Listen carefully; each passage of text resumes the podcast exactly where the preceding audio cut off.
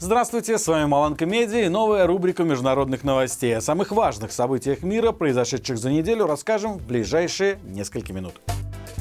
По меньшей мере 56 человек погибли и более 70 получили ранения в результате столкновения пассажирского поезда с грузовым составом на севере Греции. Трагедия произошла возле города Лариса. В поезде находилось около 350 человек, в основном студенты, которые возвращались с карнавала. Два состава двигались навстречу друг другу и оказались на одном пути. От сильнейшего удара первые вагоны были полностью смяты и превратились в груду покореженного металла. После столкновения температура в составах достигла 1300 градусов градусов Цельсия. Родственникам погибших приходится сдавать тесты ДНК для опознания близких. Есть вероятность, что под завалами еще находятся люди, которых пытаются найти. Греческое общество винит в трагедии власти страны. Отмечается, что на участке, где столкнулись поезда, и ранее происходили опасные инциденты, на которые закрывались глаза. Все это стало началом новых протестов и забастовок работников железных дорог. В результате был арестован начальник станции, его обвинили в убийстве по неосторожности и причинении телесных повреждений. Свою вину он частично признал.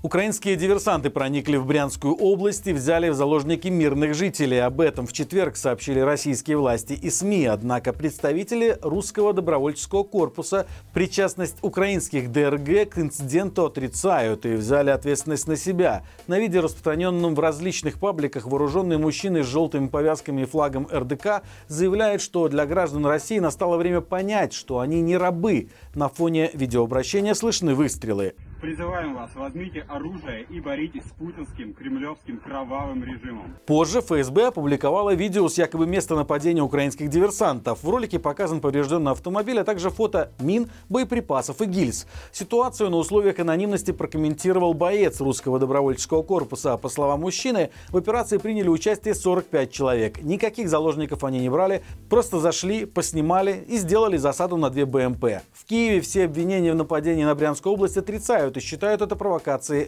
РФ, которая таким образом пытается напугать своих, чтобы хоть как-то оправдать нападение на другую страну и растущую бедность.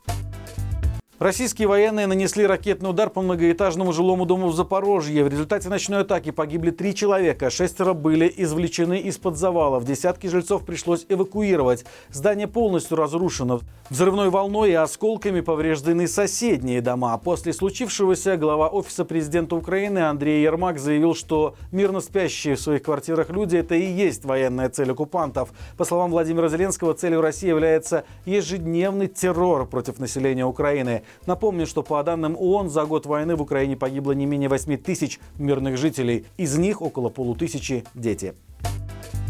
Лоукост Визер с 14 марта приостанавливает все полеты в Кишинев. По информации авиаперевозчика, такое решение принято из-за недавних событий в Молдове и высокого, но неизбежного риска в воздушном пространстве страны. Очевидно, ситуация связана с попаданием российских ракет на территорию страны после начала военных действий в Украине. Власти двух стран не исключают, что у России есть план, направленный на дестабилизацию ситуации в Молдове. При этом представители Кремля категорически отрицают такую возможность. Как стало известно, 27 февраля февраля украинская армия выделила силы для противостояния возможной атаке со стороны непризнанного Приднестровья. Спустя всего три недели после разрушительного землетрясения на границе Турции и Сирии на регион обрушилась новая природная катастрофа. Эпицентр подземных толчков магнитудой 5,6 баллов пришелся на провинцию Малатья которая ранее уже пострадала. В результате погиб один человек, около 70 получили ранения, было разрушено 25 зданий. Напомним, что жертвами серии землетрясений 6 февраля стали более 45 тысяч человек. Десятки тысяч пострадали. Спасатели ежедневно работают в наиболее разрушенных районах. Помощь оказывается не только людям, но и домашним питомцам, которые оказались под завалами. Волонтеры помогают животным найти их хозяев с помощью социальных сетей. Новая гигантская тюрьма в Сальвадоре приняла первых 2000 заключенных. С марта в стране действует режим чрезвычайного положения из-за вспышки насилия и убийств, совершенных бандитскими группировками.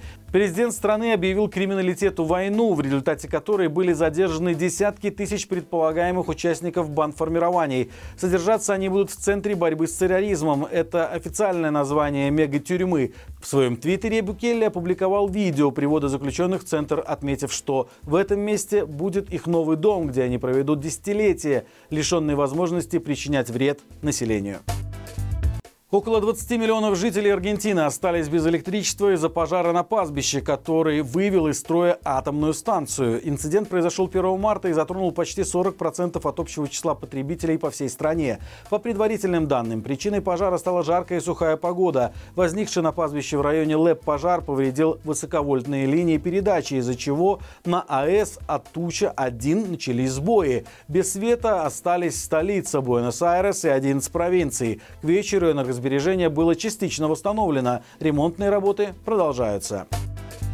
Поход жены израильского премьер-министра в парикмахерскую мог закончиться весьма трагично. Узнав о ее присутствии в салоне красоты, сотни протестующих бросились к главному входу и заперли ее там. Таким образом, местные жители попытались выразить протест против новой судебной реформы. На место происшествия прибыла полиция. Между правоохранителями и протестующими возникла потасовка. Спустя несколько часов жену Нетаньяху все же освободили и невредимую доставили домой. Позже премьер-министр Израиля у себя в соцсетях опубликовал с ней фото и заявил, что анархия должна прекратиться. Напомним, протесты против судебной реформы Нетаньяху вспыхнули еще на прошлой неделе. Тысячи граждан считают, что данные изменения нарушат независимость судов и подвергнут угрозе израильскую демократию.